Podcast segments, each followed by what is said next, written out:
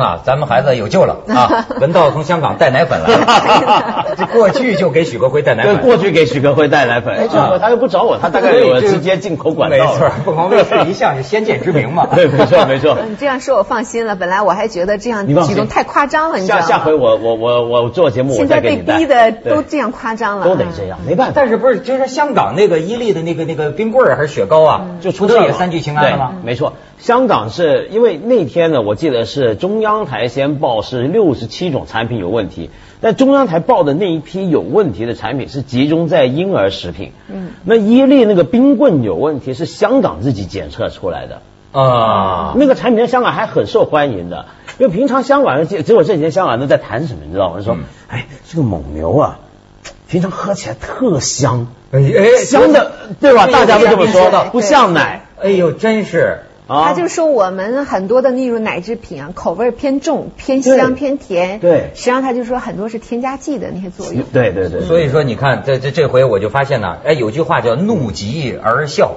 嗯这个人民群众啊，有时候愤怒以及啊，他会以这个笑话的方式的方式表现出来。当然不是真的哈，但你能观察社会情绪。你比如你会听讲什么伊利蒙牛呢？那天我就看手机上一段子嘛，就说说开黑会呢哈，呃伊利的、蒙牛的跟三鹿的，然后伊利的跟蒙牛的就训那三鹿，说你这孙子啊，加就加吧，你怎么加那么多呢？啊，破坏潜规则对对对。然后蒙牛说就是啊，我们都是往奶里加那个三聚氰胺，你呢？你小子往三聚氰胺里加奶。要不说咱们河北人实诚的，就是我们其实城里老实吧，和实在不要下下狠点我们我们河北就是三鹿就很委屈嘛，说我们冤呐冤呐，我是按照配方加的，可没想到奶农也加了，那个奶中间人也加了，送奶的也加了，所以就多了嘛。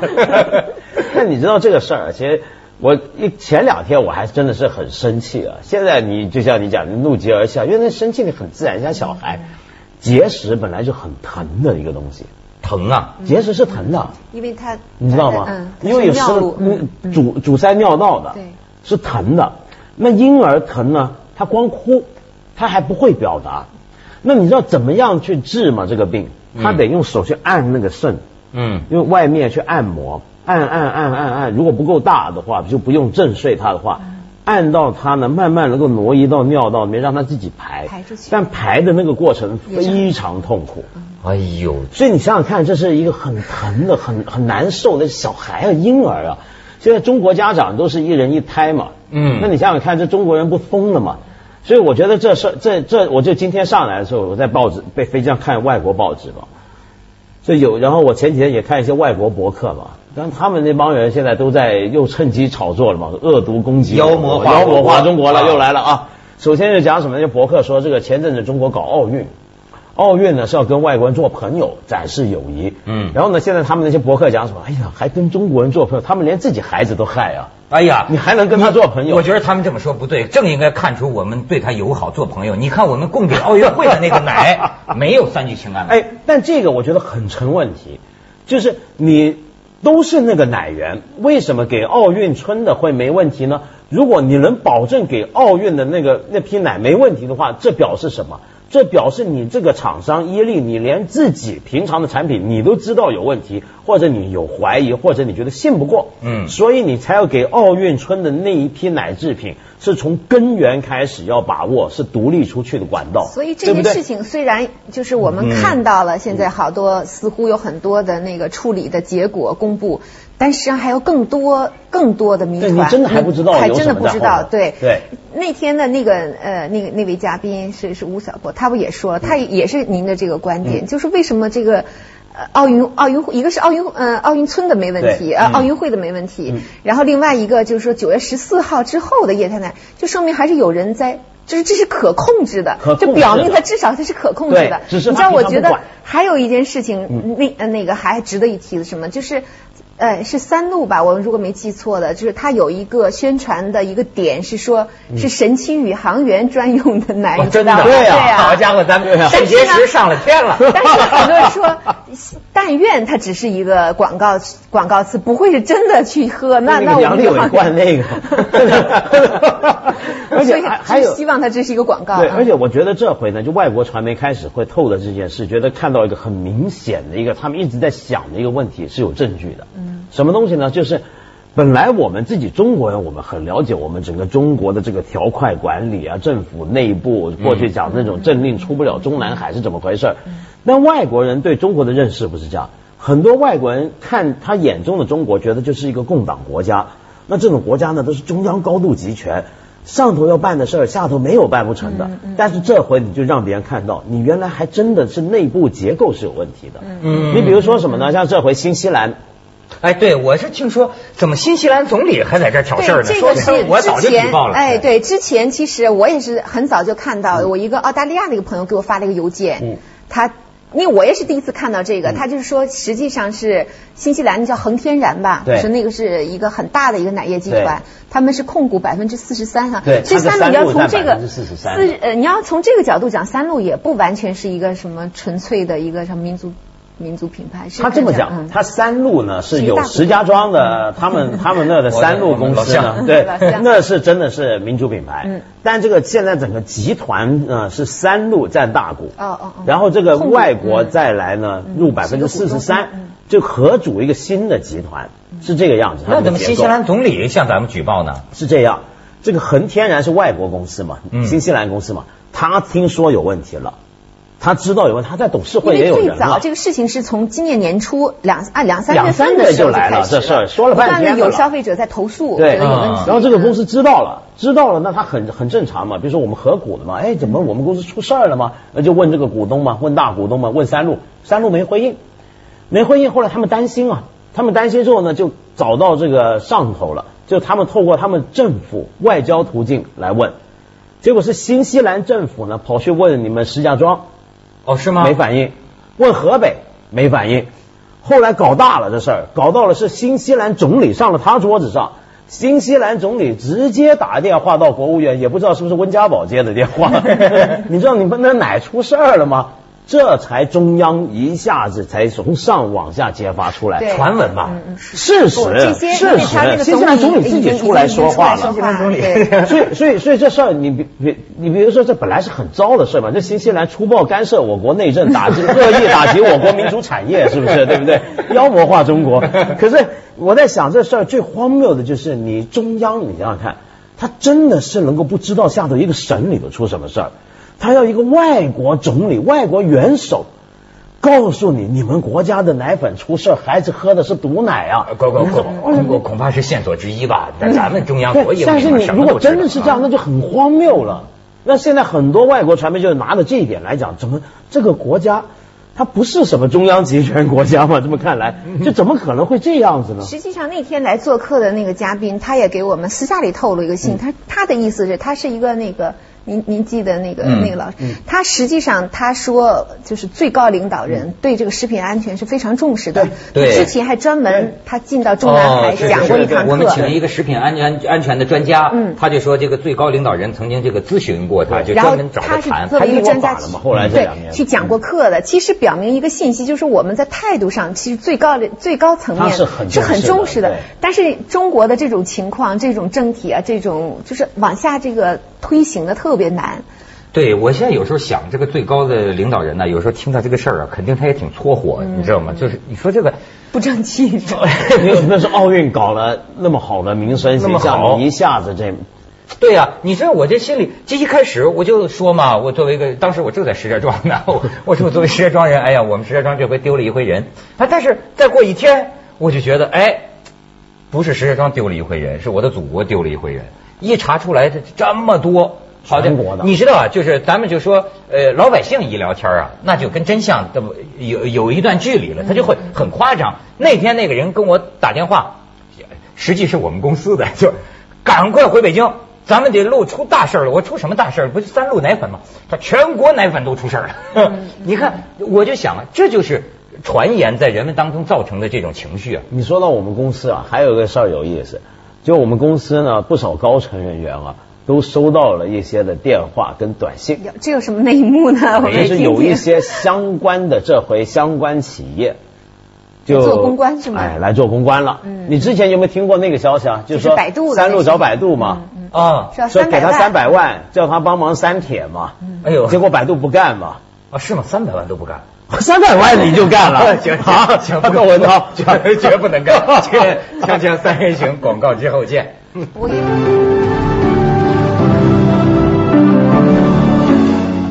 看一个那个流传很广的一个一个一个段子啊，手机段子，关于三鹿事件的最新报道。目前国家把责任推给三鹿，三鹿把责任推给奶农，奶农把责任推给奶牛。警方正全力抓捕不法奶牛。呃，据报道，责任奶牛已携二奶潜逃，仅捕获一小撮不明真相的牛群。目前母牛们情绪稳定。另据最新消息，水牛和蜗牛已分别通过半岛电视台发表声明，表示对此事负责。这是瞎手机，但不要当真。就你说这个负责。譬如说，我们现在都在追究这些企业，嗯，很坦白讲，我觉得很多政府部门呢，全部都有问题，因为这个事儿，你牵涉到了好几个部门呢。其实，比如说卫生部、嗯嗯嗯、质检、工商局。其实你真要控制这个东西的话，是还有一个很重要，我觉得行业协会也很重要。中国不还有一个奶业协会吗？你说这协会是做什么用的？对，这个协会就是告诉他们三该开会了，这个三鹿巨星不三三三三巨三路巨星什么地方便宜？行家不可不知，报价了是来搞。呃，对，你看我我要不要不说我们这个锵锵三人行节目有的有的时候能够影响政治的，真的吗？你接下来我就说我这是小神仙嘛，小说说昨天晚上节目里。你看咱们谈到什么，对吧？我我第一个我就讲，就说是这个国家免检，就这些东西我们还能信得过吗？结果我今天看见一个手机这新闻，国家免检好像取消了，取消了，对吧？然后那天你不是你还说吗？你还说这个政府的这种公关的这种反应，我说你看他比较喜欢副手出台，道歉呢也是副总经理，呃，开始免职呢免了个副市长，但是刚说完这话没一天。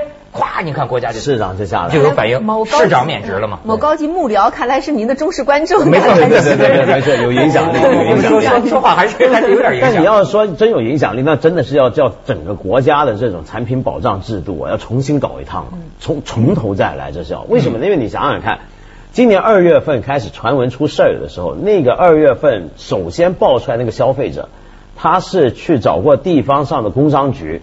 说这个产品可能有问题，我这孩子吃，因为你想想看，这很容易知道，婴儿有肾结石，那你在想这婴儿吃什么呢？婴儿就吃奶粉嘛，对，他不吃肉不吃什么，就吃奶粉嘛，对不对？然后说拿这个检测，那工商局给他的答复是什么？说你先给两万块人民币这个检测费，嗯，那你这个是国家单位啊，遇到消费者投诉，这个产品还要消费者自己给钱去检测，这是哪有这种道理啊？呃，你看我在网上看到一个也声称是三鹿内部员工啊，在在网上开播，他的他讲这意思啊，就是好像就觉得三鹿也有点冤。他说是什么呢？啊，啊不，还有点冤啊。呃，他是三鹿的，声称是三鹿的员工嘛，他就说呢，这个从六月份以后的事儿。好像这个三鹿啊，确实是不对。那你知道你为什么不赶快反应？他说，但是再早以前呢，那意思啊，就是他们也处于科研阶段，是知道说有这个结石，但这结石到底是什么引起的？对，他那意思是他们也没想到是这个三聚氰胺，你明白吗？就就就一直也在搞科研呢。可是可是这么讲，你自己的每一个检查步骤，你能不能检查得出三聚氰胺呢？因为我检查说检查不出来嘛？说一千一百道，一千一百道都检查不出来三聚氰胺啊。哎，那天那个食品专家他是这样，就是当然他他说的有没有道理是另外一回事哈。他是这样讲的，我我是这样理解的。他说是呃常规的检查就是三十一项，就是你正常范围内的，比如说我们要查一个牛奶，它要是几项主要指标，当然是营养的那些指标，蛋白质什么的。他他说其他的那些非法的那些物质，你可能有成千上万。他不可能去研究一个程序去查，比如说最最极端的吧，你不可能去查这个奶粉里有没有砒霜，因为从规定上来讲，这些毒是不能放进去的。他说，如果我要用一个什么样的机器来来查你这些莫名其妙的物质的话，那他的那个投资也会很大。所以我也记得，我也看过类似的，他没有没有呃没有公开自己的姓名的一个人的说法啊，据说也是来自三鹿的，他当然也是觉得很委屈。他说他们听到有投诉之后，他们也在查。那但是也是一直查不出来，后后来好像是花了很贵的钱买了一台机器，那才把这个查出来。但是我觉得这个也是一个疑点，既然说是一个潜规则，那就说明这个物质奶农都知道了，你你的那个专业人士怎么不知道？对呀，你的你是专业人士，你的知识还难道还比奶农还能差吗？我觉得这个也是一种有点牵强。而且而且李静，我在怀疑啊。这个三聚氰胺啊，不一定只是奶品业的东西。说不定是广泛在中国食品业，那当然已经证实了。是那个宠物的那个牛饲料饲料，你别说去年那个去年的宠物都市那个美国狗那个宠物粮食嘛，嗯，凡是牵涉到蛋白质的东西，都说不定高蛋白含量。蛋它不是还有一个小趣闻，就是说美国那个宠物猫和狗很多死，美国当时也检查不出来，因为他们的想象力也没有达到，想象不到这个，想象不到会含有这种物质。后来当然这也是一个传说啊，也没有证实，就是说。后来是有一个熟悉中国内情的一个中国人，你知道局内人告诉他们说很可能是那种东西，结果美国一查果然是这个叫三聚氰胺。所以呢，我觉得这事儿啊，我说个迂腐的话啊，就到最后啊是个道德问题。这么讲好像废话啊，但事实上我想讲的是什么？就是说，其实呢，这个世界上没有百分之百的安全的制度、检查的程序。跟检查的方法去检查出像你刚才讲那么多这个世界上莫名其妙的东西，你能检查得出来吗？检查不出来。同样的，比如说我现待会儿过马路，我能不能够保证我过马路的时候不会有一个红灯的时候，一个车子的司机突然发疯撞出来把我撞死？也没办法保证。这个不是万能的。对你，你没办法的。在活在这个世界上，我们是很无奈、很被迫的，必须相信很多身边的人。而我们的小命都是掌握在这些人身上，我们得信他们。所以文道，你就信吧。就是我们也有食品企业意识到你说的问题了。嗯，我不是连夜从石家庄赶回北京吗？京石高速公路上，你都能看到有一个食品企业的大广告，那么一个大牌子，写的正是你说的话呀，就是用道德和人品打造我们的某某食品企业。他不是不知道，对，因为这真的是道德问题。因为很简单的，你你这个你要真的想把所有人都想成是坏蛋。把所有人都想成随时要害人的话，我们根本连早上起床都不能起。没错，我跟你说，就是没有底线呢，就可怕在哪？就是呃，我们生活其实也是按照潜规则生活的。对，我们共同承认的潜规则是，你走在街上不会被人一刀捅死，对对吧？对对。然后你不会有人下毒。对对对。报警的时候，警察原来跟贼不是一伙的，对吧？对对对。这是一些最基本的人类生活的潜规则。要没有了这个话，我们整个社会、整个国家就崩溃。就是这么简单嘛。那所以，我现在讲这个道德问题是什么呢？就我前几天我才跟一个在大学里头教工商管理的一个教授在聊聊这事儿嘛。那那个教授就说：“哎呀，这个要做好这个社会呃责任的教育，就企业社会责任嘛。现在国外公管学院都很流行嘛。”我说不一样，你全世界的像哈佛那种工商管理学院教这个。企业的道德责任教的是什么呢？教的是要注重环保啊，生产程序别污染啊，呃呃，要保障什么多元文化啊，劳工权益，从来没有公管课程会教你哦，你干食品啊，不能下毒啊，是不是？这你你用得着教吗？就是一个基本，对呀，就等于比如说中学教性教育，你跟男孩子说。性冲动不能强奸啊！你一个国家都在教这些的话，这国家是什么国家？呃，是是是，我我我们有这样，有时候政府发发的那个文里还有那个办公时间不准打麻将，不就是这样吗？锵锵三人行，广告之后见。